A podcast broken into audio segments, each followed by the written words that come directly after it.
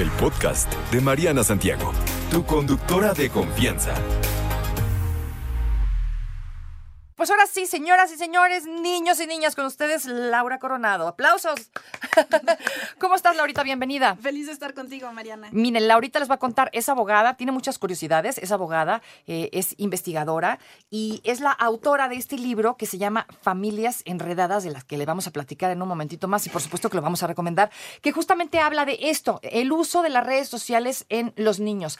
Querida Laura, bienvenida. ¿A qué le llamamos esto de uso sano? ¿Qué puede ser un uso sano hablando de redes sociales? sociales para los niños. Fíjate que lo decías justo al principio del programa, o sea, no se trata de que es el diablo y que es la Ouija y que es algo malísimo y que vamos a criminalizar, se trata de utilizar todas las ventajas de la tecnología para acercarnos, para tener un mundo mucho más fácil, mucho más divertido, con más conocimiento y claro, conocer de los peligros, de los riesgos que podemos tener y encauzar a los niños para que tengan pues una identidad digital que sea realmente lo que ellos quieren tener, ¿no? No lo que te dicen los demás, no lo que te influye incluso las mismas plataformas. Y por otro lado, somos la primera generación de papás que educamos en digital, ¿no? No tenemos otras referencias. Entonces, el no sentirnos solos, el tener estas vías de comunicación con nuestros niños desde muy chiquitos, ir formándolos con ciertos límites, con ciertas reglas y darles todas las herramientas para que ellos puedan navegar con mucha seguridad y que nosotros también sepamos qué responderles en un caso, pues, de algún contenido nocivo o de ciberacoso o de algún tipo de tema de estos. Ok, ¿cómo, cómo hacerle? Porque luego pasa, ¿no? Que te empiezan a acosar a los niños, que se les empiezan a acercar, que pasa esto. El niño rara vez lo detecta, ¿no? Es un poquito complicado, tal vez no le da la importancia o no le tiene la confianza a la mamá o al papá para contarle. ¿Qué tanto como papás, qué tantos límites, ¿no? O, qué, qué tanto decirles para que de alguna manera se acerquen con nosotros eh, en cualquier momento? ¿Cuáles son los límites que deberíamos de poner o las, las normas correctas? Mira, yo creo que para todo, y ahí me sale un poquito lo abogada, necesitamos ciertas reglas, ¿no? Entonces, desde el momento en que tú les das un dispositivo, ¿cuáles son las reglas de uso de ese dispositivo? Si hay horarios, si hay tipos de contenidos, si vamos a acompañarlos muchas veces, ¿no? Oye, ¿por qué te gusta este videojuego? Tenemos una generación ahora mucho de gamers, niñas y niños, incluso hemos ganado a nivel internacional varios premios. Entonces, creo que es entenderlos, ¿no? ¿Qué es lo que te llama la atención? ¿Por qué te llama la atención? ¿A quién sigues en redes sociales? ¿Qué tipo de redes te sirven? Según tu edad, según tus necesidades, ¿no? Eh, yo soy mamá, entonces pues lo vivo día a día, tengo dos niñas, entonces creo que eso también me ha ayudado mucho con mis colegas mamás, ¿no? Que me dicen, oye, tienes libros académicos, pero necesitamos algo con tips, o sea, algo súper aterrizado. Exacto. Entonces, a partir de la edad de los niños y del dispositivo que tienes, pues puedes ir formándoles un entorno digital más o menos ad, ¿no? Y el libro lo que tienes que está pensado con casos prácticos. Entonces muchas veces el canal de comunicación es ver una película juntos y a partir de ahí decirle, oye, ¿qué sientes? ¿Cómo ves? ¿Cómo ves este personaje? Eh, tenemos casos de personas famosas, oye, el chicharito contestó esto en redes sociales, ¿tú qué hubieras contestado? ¿Te pareció bien? ¿Te pareció mal?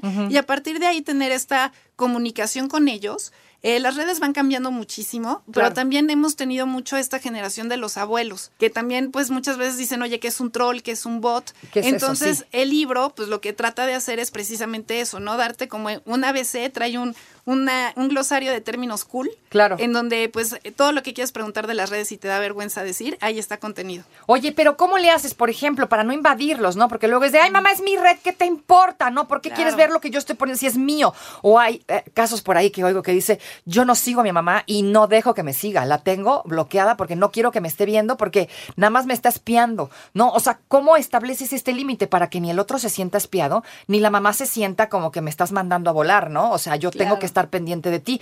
¿Cómo haces esto si, sin, sin dañar a las dos partes, ¿no? Que lleguen a un acuerdo. Mira, es muy difícil dejar este término de la mamá cuervo, ¿no? Como que queremos estar encima de ellos y resolverles todo. Tenemos que entender que son personas, que son individuos y que les tenemos que dar este tema de la libertad, pero con responsabilidad. Entonces se trata de acompañarlos, no de monitorearlos y estar encima de ellos. Muchas veces me dicen, oye, ¿qué abajo para que yo sepa lo que están haciendo? Sería padrísimo tener una cámara, un chip y seguirlos en la fiesta y seguirlos en el colegio y seguirlos a todas partes, pero no existe. Entonces lo que tienes que tener es confianza en ellos. Y esa confianza nace a partir de que tú ya les diste las herramientas para que ellos puedan navegar con libertad. Ok, tengo un hija, no por decirte algo, y tiene 16 años y ya quiere su red social. Bueno, hay gente que desde los 13 ya los tiene, ¿no? Desde los 8. Desde el, el, nativo digital en México empieza a los 6. A los 6, imagínate. Bueno, vamos a suponer, ¿no? Que los tiempos son este, así, ¿no? Que a los 13. Entonces, a los 13, mamá, yo ya quiero abrir mi red social. ¿Qué onda? ¿Me das permiso? Mi hijo, ¿te doy permiso? ¿Te puedo dar permiso antes de que seas mayor, mayor de edad? Mira, las plataformas no recomiendan, depende de la plataforma. O sea, tienes Messenger Kids, que es para niños, tienes YouTube Kids, que es para niños, o sea, tienes plataformas distintas. Ok. Pero, por ejemplo, si me dice quiero abrir TikTok o quiero abrir Instagram, eh, las mismas plataformas te dicen que no son para menores de edad. Ok. Si tú le vas a autorizar, le vas a decir, ok, pero quiero saber a quién vas a seguir, por qué lo vas a seguir y cuáles son los límites. Tú puedes seguir a quien tú quieras siempre y cuando no suba este tipo de contenidos. Pero explicándole por qué. ¿Por qué? Ajá. Oye, no voy a seguir a alguien que siga un antivacunas porque obviamente pues pone en riesgo la salud de los terceros. Eh, no voy a seguir una persona que hace retos virales que pueden ser eh, riesgosos para los demás. O sea, pero explicándoles por qué sí o por qué no. Entonces creo que el entender el tipo de plataforma, a lo mejor tu hijo lo que quiere es YouTube, a lo mejor lo que quiere es Pinterest. Y es algo muy sencillo porque quiere ver manualidades. O sea, tendríamos que identificar su necesidad y a partir de ahí, ¿qué es lo que sí quieres? A lo mejor la red que necesita es WhatsApp. ¿Y, y qué tal que quiere Instagram a los 13 años? ¿No? Le dices. Y se vale. Ajá. Pero entonces tú le dices, vamos a ver los candados de configuración de privacidad. Mm. Y entonces, por ejemplo, tú no puedes añadir como amigos o aceptar seguidores que no sean conocidos de la familia. Ok. Oye, ¿qué tipo de imágenes vas a subir? Pues no subas imágenes con el uniforme o en donde lo- te localicen fácilmente. Eso. O en donde puedas agredir o denostar a terceros, ¿no? Oye, pues si tus amigos no quieren salir en la imagen, no las subas. Entonces yo creo que es enseñarles con libertad, con responsabilidad, con conocimiento y a partir de ellos nos van a sorprender, van a tener decisiones muy informadas y muy conscientes. Por eso es importante desde chiquitos no decirles que no, sino decirles sí, pero así. ¿Está- ¿Estás de acuerdo? O sea, porque a lo mejor un niño de 12, un niño de 10, pues uno como mamá va a decir, ay, chamaco, tarugo, cállate, no, todavía no tienes edad de las redes sociales. Es lo, lo- lo más común que escuchamos. Pero, ¿qué pasa si nos acercamos y le decimos sí, pero por aquí? Exacto. Eso sería lo ideal. Exacto, es encauzarlos, es acompañarlos. No se trata de prohibir, como te decía, no es criminalizar. Claro. Porque además es el peor de los mundos. O sea, lo más fácil es prohibirlo, pero a todos nos pasó. Cuando te decía no uses la Ouija, entonces. Ibas y la usabas. Era la tardeada la más, o sea, la más deseada en donde lo ibas a utilizar y a lo mejor lo utilizabas y dices, ay, no era para tanto. Pero necesitas este acompañamiento de tus papás para decirle, hice esto y que sepan si la riego, que puedo acudir contigo y que tú me vas a ayudar, que no me vas a juzgar. Ok. Que creo que es una parte difícil a veces como papás. Me imagino La que sí. otra parte, eh, que es la gran tentación, es permitirlo todo. Es algo de chavitos, entonces ellos saben y les dejamos pues ahí una, una puerta abierta que puede Les ser muy dejamos un Rolls. Royce, ¿no? Este, a toda velocidad sin frenos, es la realidad. A mí me gusta poner mucho este ejemplo del parque. O sea, preguntarnos, ¿dejarías a tu hijo solo en el parque? ¿Te gustaría que se acercaran niños de su edad, niños más grandes? ¿Que se acerque un vendedor de algodón de azúcar a venderle algo? Esas son las redes sociales. ¿Lo llevaría en traje de baño? Ok. Esas son las preguntas que nos deberíamos de hacer acerca del tema del uso sano de las redes sociales. Platicando por aquí con Laura Coronado, es investigadora, es abogada, eh, un estuche de monerías, escribió este libro Familiares Enreda- Familias Enredadas, perdón, que habla sobre el uso sano de las redes sociales en los niños, también en los adolescentes, ¿cierto? Sí, la verdad es que el título lo buscamos así porque estamos hablando desde la mamá primeriza que no sabe qué hacer con las redes sociales, ¿no? Y que tiene a su bebé y que son nativos digitales. Estamos hablando de la niña o del niño que ya quieren ser gamers o que ya quieren incluirse en este tema de redes. Hablamos también, por ejemplo, de los adolescentes, ¿no? Este tema de la el tema de las selfies, el tema de los retos. A mí me interesa mucho que hablemos de esto, de los influencers, sobre todo en los adolescentes. Somos muy dados, creo que aquí lo hemos dicho hasta el cansancio como discos rayados, le hacemos más caso a un influencer que a un, a un profesionista de la salud o llámese de donde sea, ¿no? Un profesional no lo pelamos tanto como a un influencer. Hoy día... Muchos niños les preguntas, mi hijo, ¿qué quiere usted ser de grande? Quiero ser influencer, mamá, quiero ser youtuber. Y hay mamás que dicen, sáquese a bañar, chamaco, eso no es una carrera.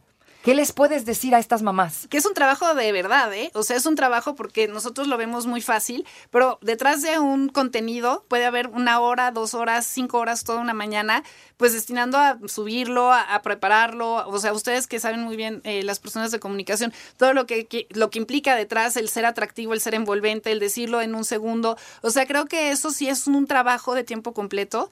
Se nos ha vendido mucho esta idea de la fórmula mágica, ¿no? Oye, es que se hizo un video viral y se hizo putrimillonario. Le digo el putri porque te pudres en Sí, dinero, claro. ¿no? Eh, pero en realidad eh, implica mucho esfuerzo detrás, hay mucha competencia, se tiene que establecer realmente qué tipo de influencer quiere ser y obviamente las personas que van a durar en la fama, y tenemos a muchos ejemplos muy interesantes, pues son personas que realmente trabajan detrás, o sea, no es algo que se improvise. Entonces creo que no es esta idea de ya no quiero estudiar, sino que al contrario, vas a estudiar algo que es diferente. Cuando hablábamos hace dos o tres generaciones de voy a estudiar comunicación o voy a estudiar mercadotecnia, Exacto. te voltean a ver como, oye, eso no es en serio, ¿no? Ah, claro. Pero ahora vemos Hasta que la fecha, ¿no? Ahora vemos que no nada más el médico, el ingeniero o el abogado son carreras serias. Entonces creo que es uno en la apertura de decir, oye, quieres ser programador, quieres ser creador de contenido. O sea, hay muchas vertientes dentro de la era digital que pueden ser atractivas para los niños y que les puede abrir muchas posibilidades para su futuro. Y por otro lado, el también entender a quién seguimos y por qué seguimos. Uno de los capítulos del libro se llama Dime a quién sigues y te diré lo que te venden. Es- usamos mucho el humor negro en los capítulos, precisamente para eso, ¿no? Para acercarnos y para decir, oye, ¿a quién te gustaría que te siguiera a ti y que te diera un like? Son temas de conversación con nuestros hijos y que nos ayudan a conocerlos y a conocernos nosotros mismos. Muchas veces como papás decimos, oye, ya deja el celular y tú estás pegadísimo a él. O sea, ya Exacto, parecemos muñequitos de Playmobil con la manita ya hecha para tener el celular Pegado, sí está cañón. y te sientes mal si no traes datos y te sientes como inhibido, ¿no? Y antes el mundo funcionaba sin toda esta tecnología Así y es. no debemos de tener esta dependencia tecnológica, Pero ya es difícil hoy día. pero podemos retarnos y ahí les doy varios tips. A ver. Uno, el tema ecológico. Oye, nada más lo voy a cargar una vez al día. Entonces eso te hace que midas realmente los contenidos y cuánto tiempo vas a usar el celular porque si no te vas a perder de algo. Ok. Ok, entonces eso te mide un poquito. Otro, eh, disminuir nuestro tiempo de pantalla. Ver a la semana, hoy estuve cuatro horas, cinco horas, siete horas. El promedio del mexicano es estar nueve o diez horas conectados. Sí, fácil. Si Y no es que más, ¿eh? Y hay 64% de nuestros mexicanos que dicen estar conectados todo el tiempo. O sea, que te levantas a las 2 de la mañana, ves una notificación y te quedas ahí viéndola. Claro. O sea, es muy difícil tener este tema de dependencia digital. Eh, tener horarios, ¿no? El decir, después de las 8 de la noche ya no contesto nada, ya no veo nada. Eh, ponernos el timing en las redes sociales, nada más voy a estar media hora.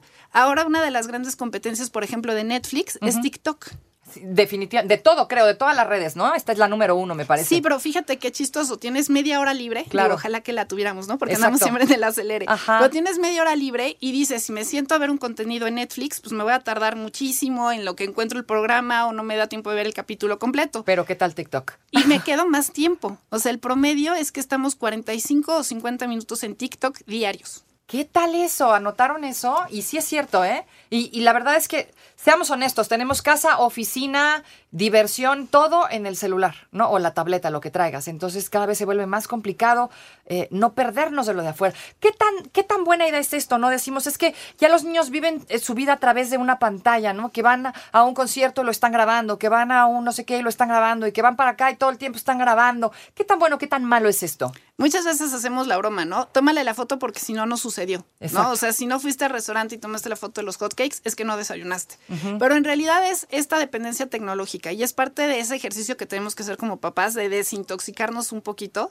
En Inglaterra tienen un movimiento que habla de los eh, teléfonos tontos, en donde lo que es más cotizado ahora son esos teléfonos que nos tocaron a nosotros hace 20 años. ¿Se acuerdan? Parecía Del jaboncito, ¿no?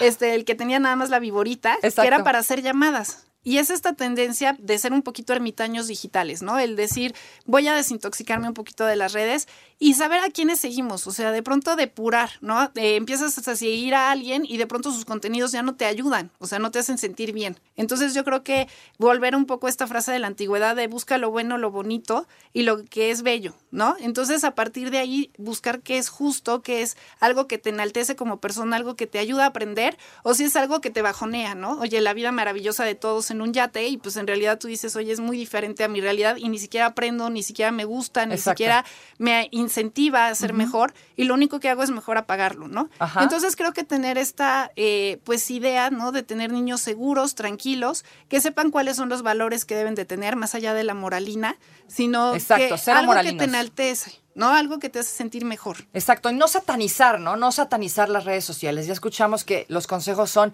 principalmente no satanizar, no más bien integrarse o unirse, acercarse, ¿no? Ir de la mano y irlos llevando de la mano. Oye, platícame porque vas a dar una conferencia muy buena sobre esto. Estamos preparando un taller, no se lo pueden perder, es a finales de enero, está buenísimo, entonces me pueden seguir ahí en mis redes sociales para toda la información. Dalas, dalas, ¿cuáles son? Eh, eh, me pueden seguir en arroba soy Lau Coronado en Twitter y en Instagram y ahí tenemos toda la información tanto del libro como del taller. Eh, vamos vamos a resolver todas sus dudas, va a estar a la venta el libro, se van autografiados con la foto de la autora, que sí Eso. vende más. Y además, pues así pueden resolver todas estas inquietudes Claro. y aprender también de las preguntas de los demás. Exactamente, porque está, es como un tipo manual muy divertido, la verdad muy entretenido, porque así como los niños aprenden de las redes sociales, nosotros como adultos tenemos que ir aprendiendo con ellos, ¿no? Eh, para realmente poder hablar el mismo idioma y entonces dejar de satanizar y, y de horrorizarnos, ¿no? Y también empezar a ver el lado bueno, porque tiene muchos, muchos lados buenos también las redes sociales. Oye, Lau, qué gusto que me da. Muchísimas gracias. Chicos, consíganlo. El libro se llama Familias Enredadas de Laura Coronado. Búsquenla como soy Lau Coronado en todas las redes sociales. Igual me mandan un mensaje directo y también ahí platicamos. Mil Ándele, pues. gracias. No te preocupes, Mariana estará de regreso muy pronto. Recuerda sintonizarla de lunes a viernes de 10 de la mañana a 1 de la tarde por 88.9 Noticias. Información que sirve. Tráfico y clima cada 15 minutos.